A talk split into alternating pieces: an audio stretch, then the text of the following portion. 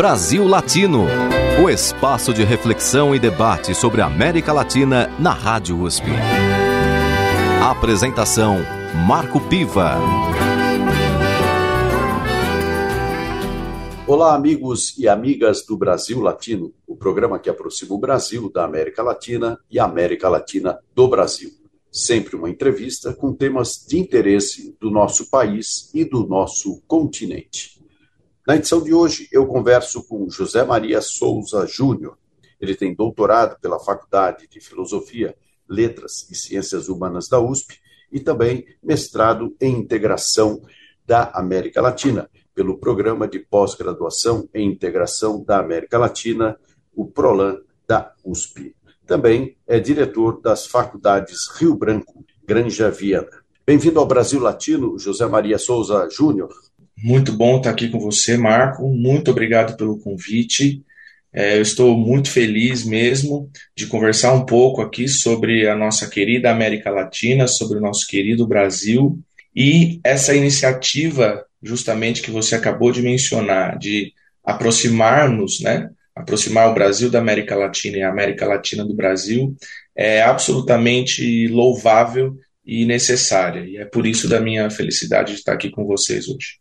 Bom, então vamos começar a nossa conversa, José Maria. Posso te chamar de Zé Maria, né? Com certeza. Então, vamos começar a nossa conversa falando um pouco da conjuntura latino-americana. A gente tem observado é, movimentos pendulares, digamos assim, é, onde a novidade, eu diria, é o avanço da extrema-direita em alguns países. Embora aqui no Brasil, na última eleição, essa extrema-direita tenha sido derrotada, é fato que a, derrota eleitoral não significa necessariamente uma derrota é, política integral. Então, eu gostaria que você começasse essa nossa conversa falando sobre a conjuntura latino-americana de um modo geral. Bom, eu acho que esse é um ótimo ponto de partida para a gente discutir aqui a, a situação que a América Latina vive. E você muito bem tocou na pauta de que, apesar do projeto eleitoral encampado pela extrema-direita, no caso do Brasil, ter sido derrotado no último pleito, ele é forte, ele continua e essa, essa tensão política que nós estamos acompanhando nos últimos anos, ela também continua. Um exemplo disso é a vitória recente nas primárias argentinas, também de um candidato com esse perfil. Resguardadas as devidas diferenças e proporções, mesmo assim, a gente vê que é, é, um, é um fenômeno aí que, do ponto de vista político partidário, tem ganhado bastante força. Agora, uma das ponderações que eu acho importante fazer nesse aspecto e nesse assunto é que, sim, essa extrema-direita tem ganhado uma relevância maior e tem acirrado o discurso com, uma, uma com a pauta uh, que, ela, que ela carrega, com a agenda que ela carrega. No entanto, a agenda da direita, de uma certa forma, ela sempre teve os seus grupos muito bem articulados entre si. Então, uma das coisas que eu reflito bastante, converso com os meus colegas, com os meus alunos, inclusive, é que a, um pouco do discurso da direita recente traz uma ideia de que uh, essa, essa direita tem sido uma grande perdedora do processo político nos últimos anos, sobretudo na América Latina. Eu tendo a discordar um pouco dessa visão, porque justamente os grupos, os grupos conservadores e as articulações conservadoras, elas têm os seus interesses muito claros e muito bem articulados nas instâncias decisórias de, dos países da América Latina. Então, uh, se a gente se a gente fizer um retrospecto, né, uma, uma amplitude maior de tempo, nós somos um dos continentes com maior desigualdade social no mundo. Uh, nós somos um continente e, e, e, o, e, o, país, né, no caso do Brasil, com maior concentração de renda do mundo, um dos, um dos mais, né? E tudo isso tem, a, tem a ver com, com uma articulação bem feita de movimentos conservadores que, que conseguem os seus objetivos. Portanto, o que, na minha leitura, que obviamente pode também estar tá, tá equivocada, né, mas na minha leitura, o discurso da direita tem se acirrado, a, a boa, boa parte da, da população, vamos dizer assim, né, de, de, grupos não tão bem articulados em termos de congresso, em termos de pontos de decisão, mas grupos que, estão aí nas redes sociais e que não se sentem representados por, pela política, vamos dizer assim. Então, a, a, essa extrema-direita consegue agora arrebanhar, capturar melhor é, esses, outros, esses outros grupos uh, médios da sociedade, vamos colocar dessa forma. Né? Acho que esse não é o melhor termo, mas eu não encontro outro melhor. E o discurso tem se acirrado com pautas cada vez mais conservadoras, coisas que antes não eram faladas, né? antes não eram, não eram ah, amplamente defendidas, mas que sempre habitaram ah, ah, o ethos de atuação dessa direita e sempre habitaram ali a, a, a, o pensamento, né? o campo das ideias desses grupos.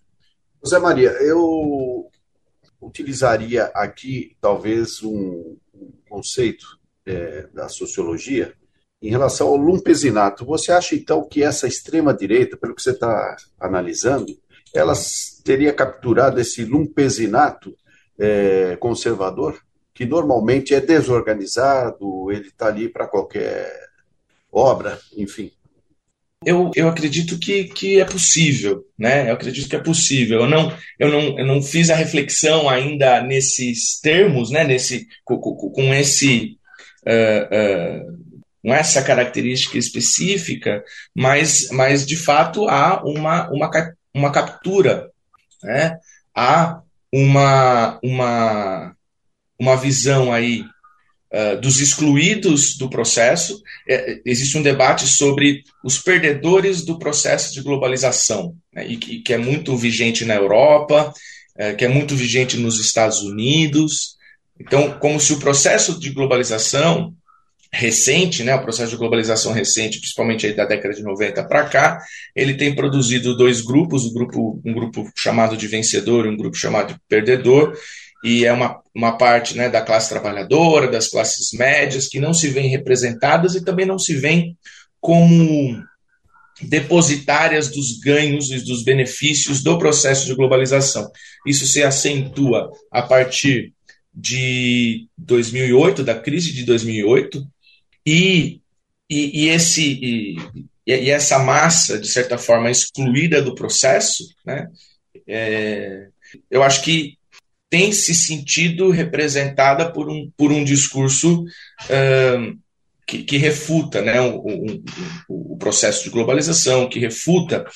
Aí a gente, a gente pode até entrar na, na chamada crise do multilateralismo, que também, que também tem sido uh, dita, né, outra, outro, outro fenômeno que a gente tem observado, uh, por conta desse, desses processos eleitorais que alçam as, as instâncias de poder de executivo, esse, esses líderes, né?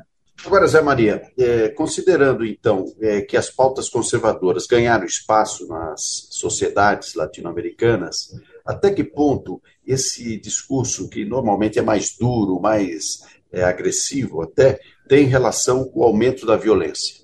Olha, essa é uma, é uma discussão extremamente importante. Eu acho que é uma, é uma das questões que eu, que eu queria abordar aqui, porque é extremamente preocupante o aumento da, da violência, uh, que, que, na minha leitura, acontece a partir da, da exacerbação da, da, polarização, vamos dizer assim. Né?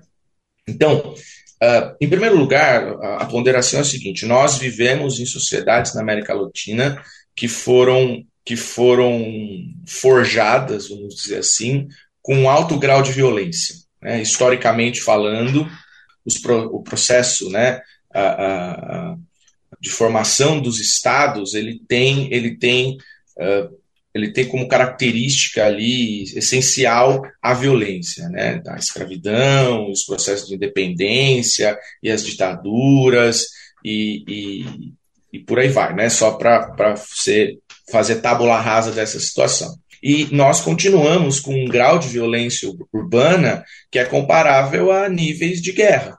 Né? Então, então, nós vivemos em sociedades violentas. E o que me chama a atenção é que aumenta de, uma, de, um, de uns tempos para cá, aumenta significativamente os episódios de violência conectados a questões de manifestações políticas, a questões de mobilização uh, uh, de grupos em torno de temas políticos, ou seja, um embate da sociedade com uh, as forças policiais, de grupos né, com as forças policiais, que tem resultado em, em, em feridos, em mortos, ou seja, a gente vê cada vez mais processos violentos uh, colados aí nessas, uh, nesses processos políticos que, que acabam, acabam acendendo mais um alerta, né? Em sociedades que vêm de um passado cunhado na, na violência e que agora temos novos episódios e eu chamo novos episódios, mas eu estou falando de 10 anos para cá,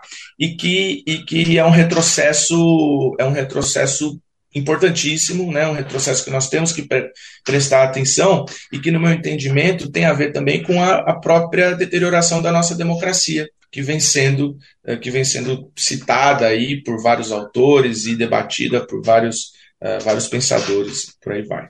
Zé Maria, nós vamos fazer agora uma pequena pausa em nosso programa para que você indique uma música para os nossos ouvintes. O que, que você indica é, do seu repertório e daquilo que você gosta para que os nossos ouvintes possam curtir? É, muito bem, Marco. Eu tenho uma, eu tenho uma playlist na, nessas plataformas né, de, de música e a minha playlist se, chama O Brasil que Eu Quero.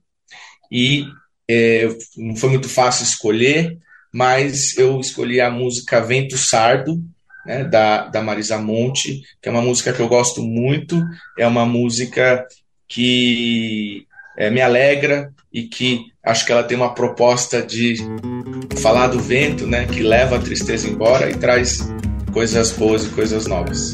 Brasil Latino.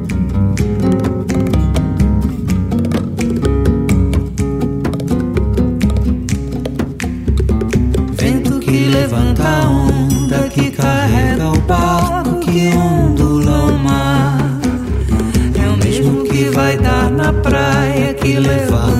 saia rodada de olhar.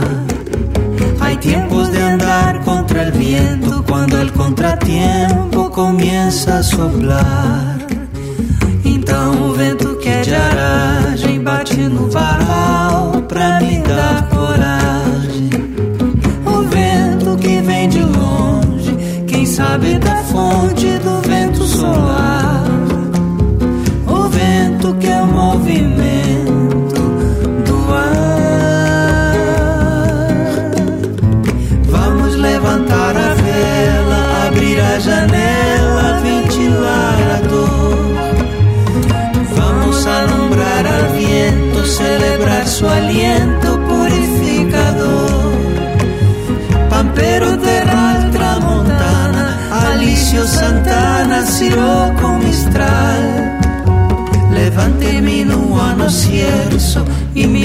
mil más que el verso quisiera nombrar. Às vezes o vento muda, sai batendo a porta, faz tudo voar. O vento é o temperamento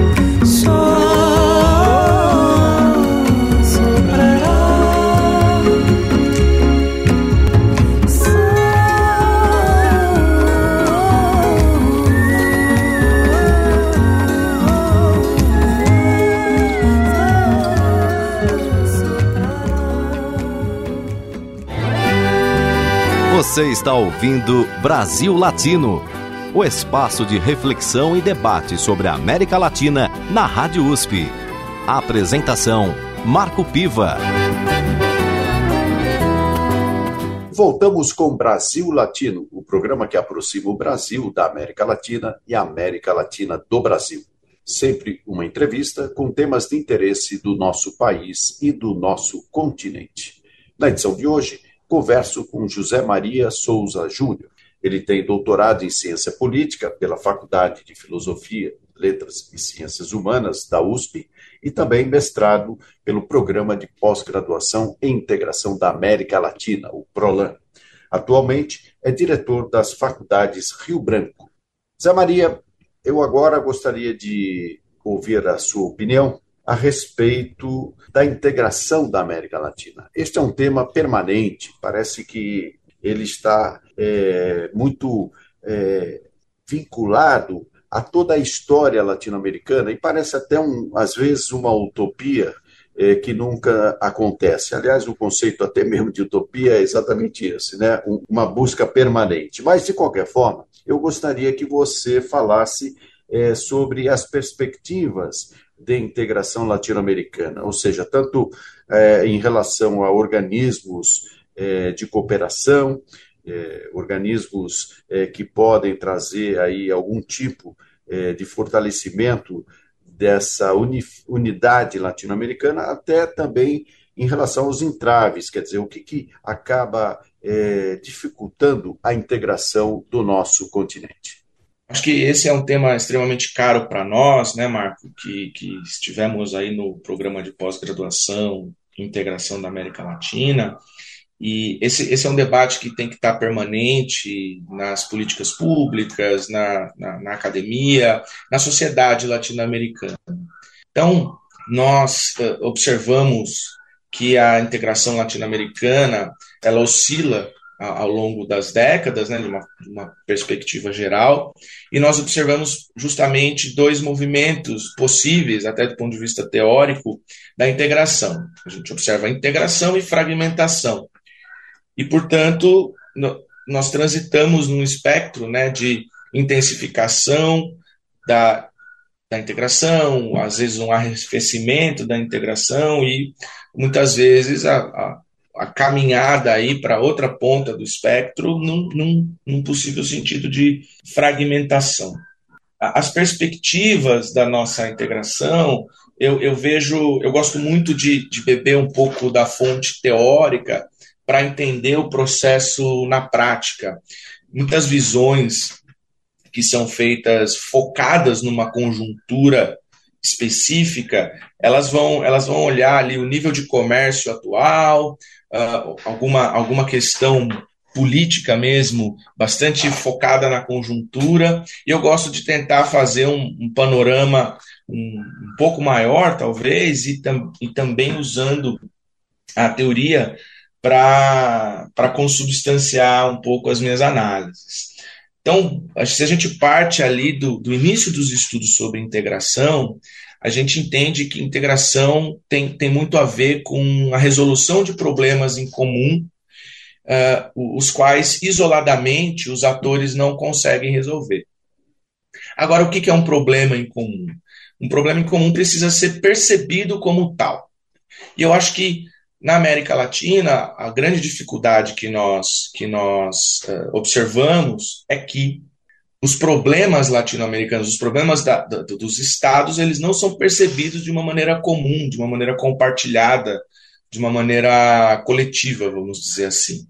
Se nós fizermos ali a, a, comparação, eles são muito parecidos, né? Então, problema de desigualdade, problema uh, uh, de, de, má distribuição de renda, os problemas de violência urbana, os, problemas da, os problemas relativos a políticas públicas básicas de saúde, educação, é, segurança pública, né? Como a gente falou da violência, Todos esses problemas são muito parecidos nos diferentes países da América Latina, né? Alguns resolvem um pouco melhor, outros menos, mas tem, tem um, um elemento comum aí. No entanto, não são percebidos pelos governos como uh, problemas compartilhados. A percepção desses governos é que cada, cada país tem o seu problema e uh, eles vão buscar soluções para esses problemas uh, de, maneira, de maneira isolada.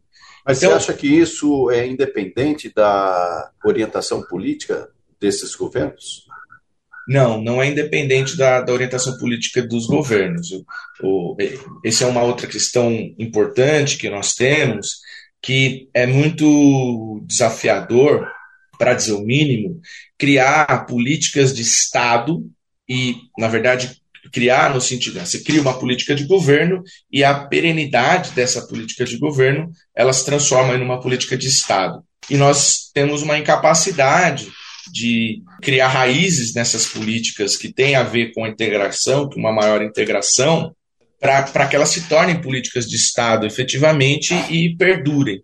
Como é na Europa, eu vou dizer, mas eu, eu, eu faço aqui a, ah, o parênteses importantíssimo de que a integração latino-americana é, acontece de uma maneira diferente e ter a régua europeia para medir o sucesso ou fracasso de outros projetos de integração tem vários problemas, né? A gente, isso já é uma discussão presente na academia que ter a régua europeia para medir outras situações vai, vai levar a gente a sempre a mesma conclusão e vai levar também a gente a entender que o, o, único caminho possível de uma integração é o caminho europeu, o que também não é verdade. Né? Então, a gente está em processos de construção distintos, com motivações e com contextos muito, muito distintos. Né?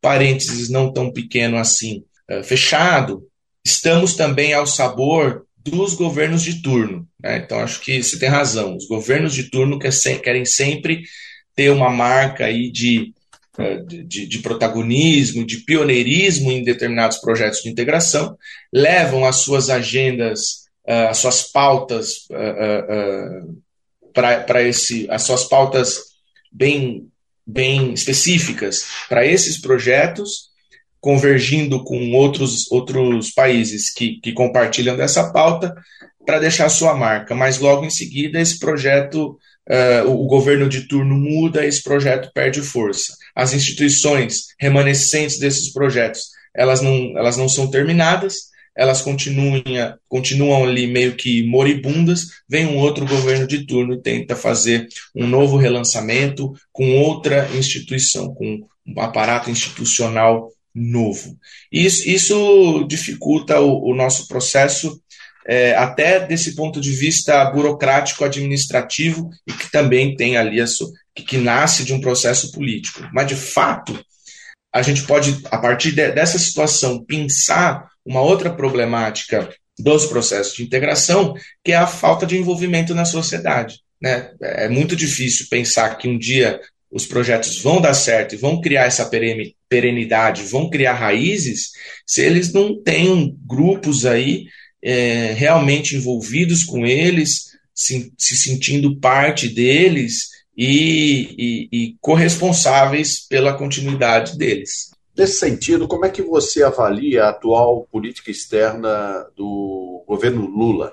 Eu entendo que, assim como foi uh, uh, em outros momentos, né, busca-se uh, um, um, protagonismo externo, busca-se, eu, eu, não diria um protagonismo, tá? acho que busca-se uma maior relevância externa, uh, como, como houve uh, anteriormente, e nesse sentido eu vejo de uma maneira, uma maneira positiva, né? o Brasil de volta no mundo, é, o Brasil fazendo parte das, das principais negociações, dos principais temas.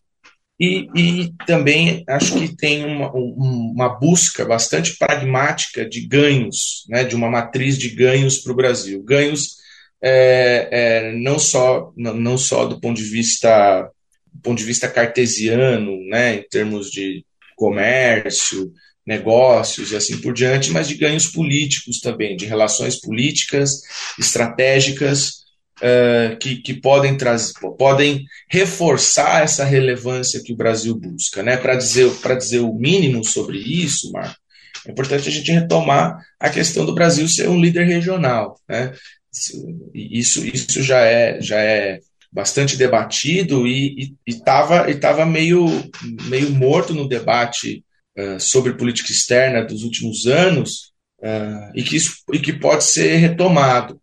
Acho que se existe algum líder que pode exercer liderança na América Latina é o Brasil, mas uh, não tem feito isso e se é que um dia fez, entende? Então, acho que do ponto de vista geopolítico e do ponto de vista dos ganhos propriamente dito para o Brasil, acho que há tentativa de, de projeção nesses sentidos, mas acho que o contexto mundial é, é desfavorável. Não está fácil para o Brasil uh, se projetar na conjuntura do sistema internacional, na minha visão.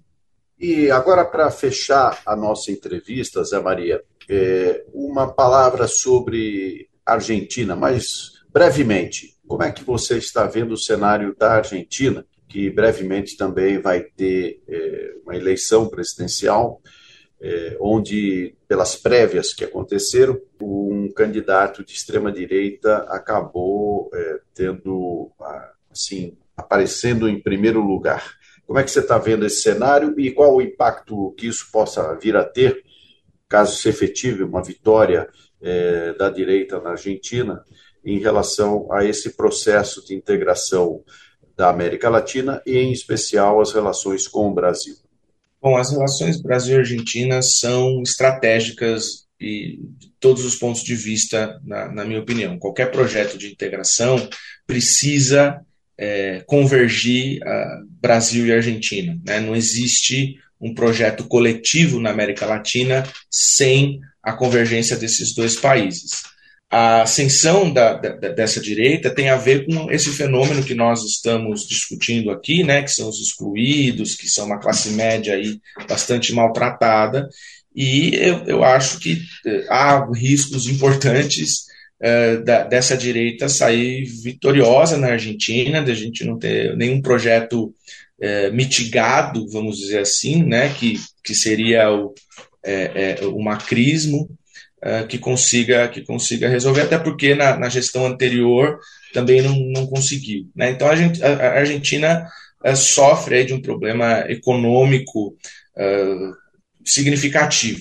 Né? E vamos ver aí no próximo pleito qual é a forma Uh, eleitoral de, de, tentar resolver isso, da sociedade argentina tentar resolver isso, mas eu, eu não sei se do ponto de vista de política e Estado, que é o que nós estávamos discutindo agora, e de uma diplomacia de Estado também, a gente consegue costurar uma, uma perspectiva uh, conjunta de integração para a América Latina e de relações bilaterais extremamente importantes. Sou um pouco pessimista em relação a isso. Muito bem, no Brasil Latino de hoje eu conversei com José Maria Souza Júnior, doutor em ciência política e diretor das faculdades Rio Branco, na Granja Viana, aqui em São Paulo. Obrigado pela sua participação no Brasil Latino, Zé Maria. Eu que agradeço, Marco. Foi uma honra participar com vocês e um grande abraço para os ouvintes do Brasil Latino. Terminamos por aqui mais uma edição do Brasil Latino. Nosso programa tem a produção de áudio de Benê Ribeiro, produção de Alexandre Veiga, assistente de produção Ítalo Piva e curadoria musical Carlinhos Antunes. Você pode ouvir todas as edições do Brasil Latino em formato de podcast em soundcloud.com brlatino e também nas principais plataformas de áudio. Acompanhe conteúdos exclusivos na nossa página no Facebook. Basta procurar por Brasil Latino. E se quiser falar com a gente, escreva para ouvinte@usp.br. Repetindo, ouvinte@usp.br. O Brasil Latino fica por aqui e eu espero sua audiência em nossa próxima edição. Um abraço latino-americano e até lá. Você ouviu Brasil Latino, o espaço de reflexão e debate sobre a América Latina na Rádio USP. Apresentação Marco Piva.